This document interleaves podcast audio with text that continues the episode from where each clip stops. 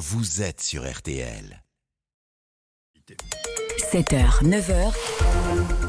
RTL Matin. Les phénomènes météo extrêmes tels que les canicules et les inondations ont coûté quelques 195 000 vies et près de 560 milliards d'euros en Europe depuis 1980. C'est ce que révèle l'Agence européenne de l'environnement dans un rapport paru ce matin.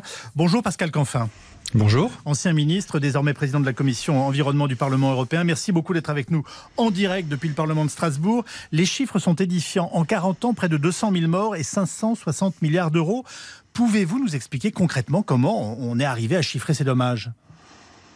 Alors, euh, tout simplement parce que l'Agence européenne de l'environnement, c'est un réseau de plus de 4000 scientifiques dans toute l'Europe qui collectent les données, qui prend le temps nécessaire. C'est pour ça que l'étude sort maintenant pour l'année 2022 euh, de collecter toutes les données et toutes les conséquences que le changement climatique produit et qu'on en a déjà malheureusement expérimenté à la fois l'hiver dernier et les précédents, mais aussi cette, cette l'été dernier et euh, ce, malheureusement ce que nous nous apprêtons probablement à revivre cette année n'avez aucun doute, pardonnez-moi de vous interrompre, vous n'avez aucun doute, ce sont bien les conséquences, je dis directes, du réchauffement climatique.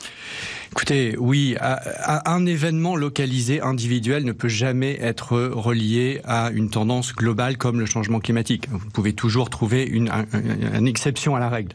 Maintenant, lorsque vous avez autant de phénomènes météo aussi extrêmes, aussi inattendu, aussi différent de la moyenne euh, passée, c'est que bien évidemment, il se passe quelque chose de nouveau. Et je pense que maintenant, le consensus scientifique est totalement euh, établi. Il ne faut plus revenir là-dessus. Il ne faut pas regarder le passé, il faut regarder l'avenir. Et l'avenir, j'aimerais vous dire autrement. J'aimerais vous dire autre chose. Je peux vous l'assurer. J'ai aussi des enfants. J'aimerais vous dire que tout va bien.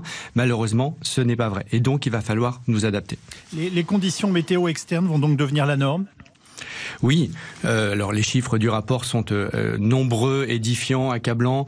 Par exemple, le fait que nous allons vers 60 jours de canicule extrême par an dans le sud de l'Europe, c'est-à-dire le sud de la France et euh, l'Espagne, le Portugal, l'Italie, la Grèce, etc. 60 jours. Lorsqu'on sort et rincé d'une canicule de 10 jours, 15 jours, on imagine ce que ça veut dire 60 jours. Donc ce sont des choses qui vont avoir des conséquences aussi sur nos rendements agricoles. Et je crois qu'il faut qu'on en prenne maintenant vraiment conscience. Vous avez, et je peux vous donner juste trois exemples concrets. Un, en Italie, 30% de la production de riz est partie depuis deux ans. 30% en deux ans. Les olives en Espagne, moins 50% en un an. Et le maïs, dans le sud de la France comme euh, partout en Europe, des récoltes absolument catastrophiques qui euh, font que ça met en péril euh, la nourriture des animaux que nous élevons en Europe. C'est ça la réalité. Encore une fois, j'adorerais, je veux pas être le prophète de mauvaises nouvelles, d'accord? J'adorerais vous dire autre chose. Malheureusement, la science est là. Pascal Canfin, comment on s'adapte? On, change les semis, on accepte que des, des, pays prennent à notre place des productions que nous avions jusqu'ici et qui faisaient notre richesse, faut le dire la, France est un grand pays agricole. Voilà, comment on s'adapte à ça? Alors, c'est une question qu'il faut poser dans un débat public large. Il n'y a évidemment pas une seule solution. Je vais vous en donner quelques-unes, mais qui n'épuisent pas le sujet. Premier élément, il faut bien évidemment euh, restaurer les écosystèmes qui eux-mêmes nous aident à être plus résilients euh, face au, choc climatique. Ça veut dire quand quoi? vous n'avez plus du tout de haies, quand vous n'avez plus du tout de zones humides, quand vous n'avez plus du tout d'écosystèmes qui fonctionnent avec les solutions que la nature a inventées pendant des millénaires et des millénaires, eh bien forcément on est plus fragile.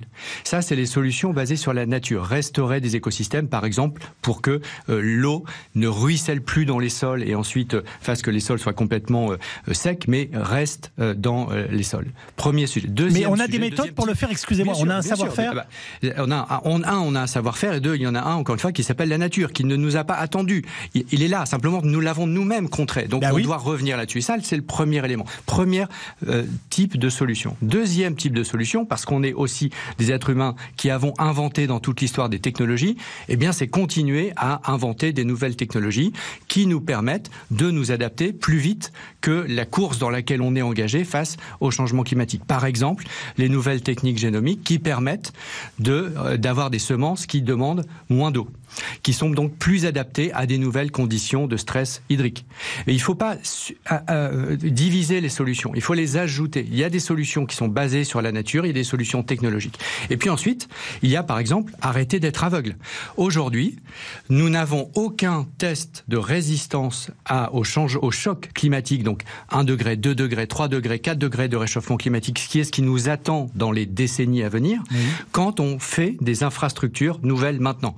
Au moment où je vous parle, on crée des nouveaux centres commerciaux, on crée des nouveaux campings, on crée des routes euh, côtières, on crée des voies ferrées, on crée des infrastructures, etc. On continue de le faire, bien évidemment.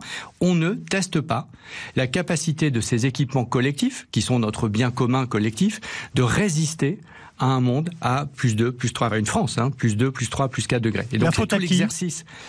C'est la faute à, à, à, au fait que nous n'avons pas, je pense, fondamentalement, collectivement pris conscience de l'accélération du choc climatique que nous vivons. Je pense que très peu de Français savent que lorsque l'on dit en moyenne hein, les fameux 2 degrés de, de, réchauffement climatique comme étant le, le seuil maximum, euh, ce que nous sommes engagés à respecter à Paris, ça c'est la moyenne mondiale. Ce que ça veut dire pour l'Europe et pour la France, c'est que le réchauffement climatique en Europe et en France, il est le double, le double, ça va deux fois plus vite que la moyenne mondiale. Donc on est parmi les plus exposés. Donc oui, on est parmi les plus Ce que les Français n'ont pas du tout à l'esprit. Et je, je, pense, je pense que les Français. On pense que ce sont les pays du Sud qui vont souffrir. On n'en est plus là du tout. Alors, les pays du Sud, comme ils sont beaucoup plus pauvres que nous, qu'ils ont beaucoup moins de technologie que nous pour y faire face, mmh. les drames humains sont encore plus forts. Les migrations liées au climat, qui sont d'abord au Sud, euh, sont bien plus massives, évidemment, que chez nous. Néanmoins, néanmoins, le degré de réchauffement est plus fort chez nous que ailleurs. Et ça, c'est une, effectivement une réalité maintenant totalement démontrée sur le plan scientifique, dont je pense nous n'avons pas encore suffisamment conscience. Une toute dernière question. Euh, les enfants des années 60 dont je suis ont eu pour première leçon de géographie, je le rappelle régulièrement, quand on arrivait à l'école primaire, la France est un pays tempéré. C'est fini? Dans un monde qui l'est de moins en moins, euh, la France ne sera plus un pays tempéré, dans la mesure où nous allons avoir, notamment dans toute la partie sud de la France, un climat qui va se rapprocher du climat euh, du sud de l'Espagne, comme le climat espagnol va se rapprocher du climat du Sahara. C'est pour ça que 70% de l'Espagne est menacée de désertification. Et donc, forcément, tout remonte. Et c'est la réalité que tout le monde voit. Les agriculteurs le voient, tout le monde le voit en L'Espagne pourrait devenir le nouveau Sahara? L'Espagne, alors encore une fois, euh, je, le, le, Sahara tel qu'on le connaît aujourd'hui a mis des milliers, des dizaines de milliers d'années. D'accord, donc euh, ne me faites pas dire ce que j'ai pas dit. Simplement, quand l'ONU dit 70% du, de l'Espagne est en voie de désertification, ça veut dire ce que ça veut dire. Donc entre l'Espagne d'aujourd'hui et le Sahara, il y a une marge, mais la désertification, c'est quand ça ne pousse plus. Et quand ça ne pousse plus, eh bien ça ne pousse plus. Merci beaucoup Pascal Canfin, vous présidez la commission environnement du Parlement européen. merci aux moyens techniques hein, du Parlement